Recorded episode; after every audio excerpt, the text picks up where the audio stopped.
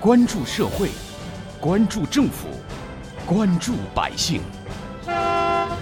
民生新干线。听众朋友们，早上好，欢迎收听今天的《民生新干线》，我是子文。最近，杭州网友在十九楼网站发帖，自己孩子的幼儿园要举行亲子表演，要求孩子和家长天天参加排练。而天气又比较冷，许多孩子都在排练的时候感冒咳嗽。大晚上了，大人呢还得跟着孩子在地下车库之类的地方呢排练舞蹈等等。这位发帖的网友说呢，前两天我自己呢在群里提出，老师似乎没有必要天天排练吧，已经影响到了我们家长的正常生活和工作了。这么一来，到底是为了看家长表演，还是要看孩子表演呢？再说了，节目排练好了，家长已经看了千万遍，家长还有看的必要吗？到底是不是要给幼儿园的领导们看呢？但是发送这样的内容到群之后，群里的其他家长却一边倒的说：“哎呀，你要相互理解，多克服克服困难。每家肯定都有各自的事儿，推掉了不就来排练了吗？”然后老师又在群里发声，表示呢，说这位发帖的人是不和谐的声音，有事情请假就好了吗？不要在群里说这些，要为了这个温暖的大家庭添砖加瓦。于是这位网友一气之下直接把群给退了。他表示，孩子才上小班。还有两年多要在这样的环境里待着，万一迁怒老师，孩子该怎么办呢？不过话又说回来，难道自己真的错了吗？对于孩子们排练却要求家长们亲力亲为的问题，您会怎么看？记者随机采访了几位杭州市民，听听他们都有什么样的观点吧。杭州市民王先生，我觉得既然是自愿报名，那这位家长当然也可以选择退出。那这个家长完全可以私下向。老师来反映情况，而不是直接在家长群里面开怼嘛。同时，也有网友艾特天佑宝贝留言表示：“我觉得楼主做的没错，轨道都偏了，就要勇敢的站出来说不。常常问为了什么还是比较好的，不然瞎折腾没有意义。天天拉着家长和生病的孩子们排练，确实有点过分了。”而网友艾特丹五六七则留言说：“天天排练谁吃得消？要知道一个家庭有多少事啊！”下班吧，要搞卫生，要洗澡，要拖地，要洗衣服，要整理东西，还有很多其他零碎的事情。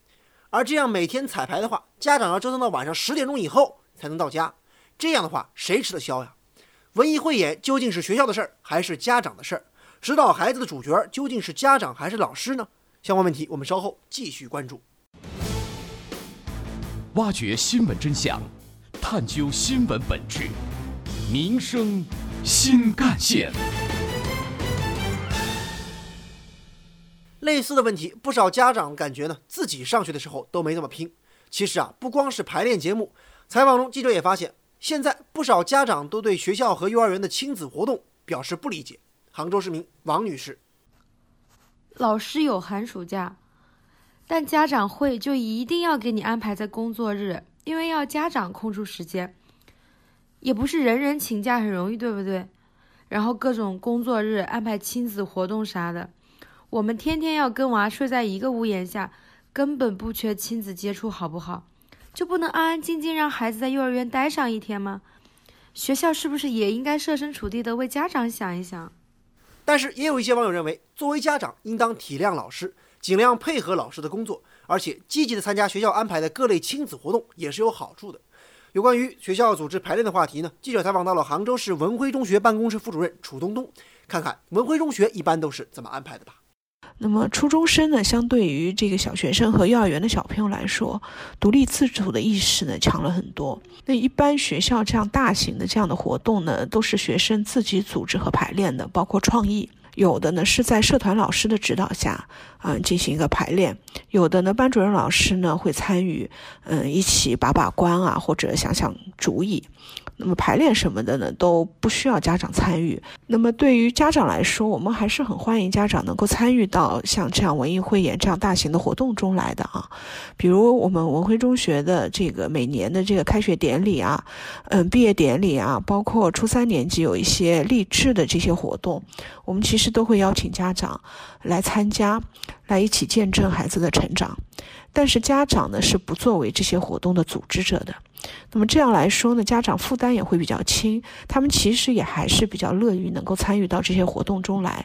嗯，家长可以解决的，碰到一些突发的事件，其实家长也会嗯主动提供一些帮助的，比如说文艺汇演前帮孩子来化化妆啊，或者服装的租借啊等等。楚东东说，如果遇到开家长会的时候，家长没时间，他们会用比较弹性的方式来处理。嗯，我觉得这个首先家长会一个学期的次数也不是很多啊，最多可能就两次到三次左右了。那作为学校来说呢，我们一般会提前通知。那么我们也其实还是比较希望家长能够尽早安排好工作前来参加。那么当然，这个碰到有一些家长他比较忙或者在外地工作不能来的，嗯，那做老师的作为学校当然能够理解。这个时候，我第一个要么比如说电话直接和这个家长沟通啊。如果家长是一个突发的呃事情，或者是刚好这一天晚上不能来开家长会，那么我们就可以再协商一个嗯双方都有空的时间啊。那么再请家长到学校来沟通也是可以的。那么现在因为比如说微信啊等等啊各种交交流的方式都很方便很便捷，所以我觉得家长会这个呃时间上的有冲突啊，应该不会成为一个非。非常大的问题。澎湃新闻发布的一个调查数据显示，百分之八十点三的受访者认为学校教育对学生家庭的依赖严重，百分之七十五点六的受访者认为这已经给家庭造成了比较重的负担。另外，有百分之六十四点七的受访者认为全能家长不是全能宝宝的必要条件，百分之六十一点四的受访者认为存在部分学校和老师偷懒省劲儿的情况。那么，为什么家长在教育孩子上的精神、时间以及金钱的压力越来越重呢？有专家认为，原因是多方面的，包括学校的课程设置方式、教学方式不科学、学生考试升学压力大等等。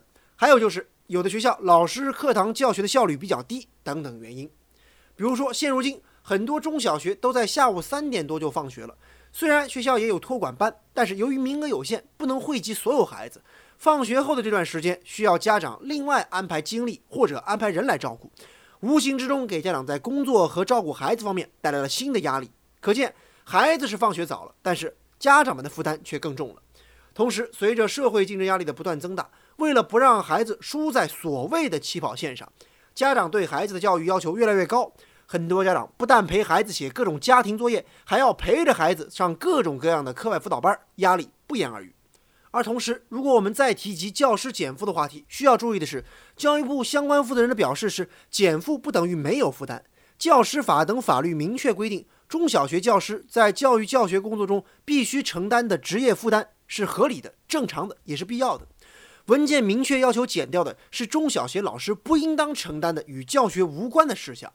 让家长排列晚会与让家长代劳作业虽然有区别，但是一样给家长造成了不小的压力。超出了家长能力所及的范围，学校过度依赖家长这个外援，家长自然是压力山大。中国教育科学研究院教师发展研究所所长、研究员张步和认为，让专业的人去做专业的事儿，这才是现代社会的重要特征，也是实现教育现代化的基本要求。但是，从老师身上卸下的负担，千万不能转嫁到家长身上。有关于我们今天关注的让父母头大的文艺汇演的话题，接下来您将听到的是本台特约评论员、资深记者叶峰老师的观点。学校和幼儿园组织孩子来做活动，本意应该是锻炼孩子的能力，或者说是和家长的协作。但是，当把一台晚会当作是学校的政绩的时候，要去比拼的时候，孩子的能力似乎变得不重要了。家长们的比拼似乎成了更为重要的内容。然而，家长都有自己的工作，不可能也不应该为学校的联欢晚会耽误自己的工作，这应该是一个常识。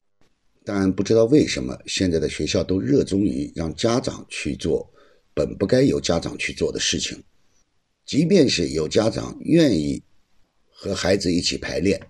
那也应该是适度的，学校甚至幼儿园不应该做这样的硬性规定。然而，往往学校都会说：“我们从来不做硬性规定，这是都是说自愿的。”但是，但凡是有孩子在学校的人，恐怕都知道，这样的所谓自愿与命令没有什么两样。就家长而言，老师的所谓建议和皇帝圣旨口没有什么两样。其实这也反映出了一些学校，包括幼儿园，不务正业、虚荣浮躁的一种心态，让教育回归教育本身，绝不应该是一句口号，应该从点点滴滴做起。亲子活动并不是非要靠所谓的父母亲和孩子一起排练联欢节目来体现的。正如叶峰老师所说，家校委员会的尴尬处境让人很同情，学校的做法实在让人啼笑皆非。同时，《钱江晚报》也曾发表评论文章指出，家校合作重在平时学校对家庭家长的引导和沟通，要做有温度、有弹性的家校合作，要关注细节，讲究方式方法，循序渐进。孩子虽然同级同班同校，但是家长的从业情况、忙易程度、能力水平，还有对待孩子与学校的关注度。以及个人三观等等千差万别。然而，学校如果说把筹备元旦晚会或者各种文艺汇演的大部分事情都摊派给孩子的家长来做，显然是不合理的。究其原因呢，无疑是学校方面在具体开展家校合作的时候尺度没把握好，事先缺乏良好沟通，方法过于简单粗暴。原本是一场教育的美好相遇，却变成了老师甩锅给家长的局面。家校合作变了味儿，教训十分深刻。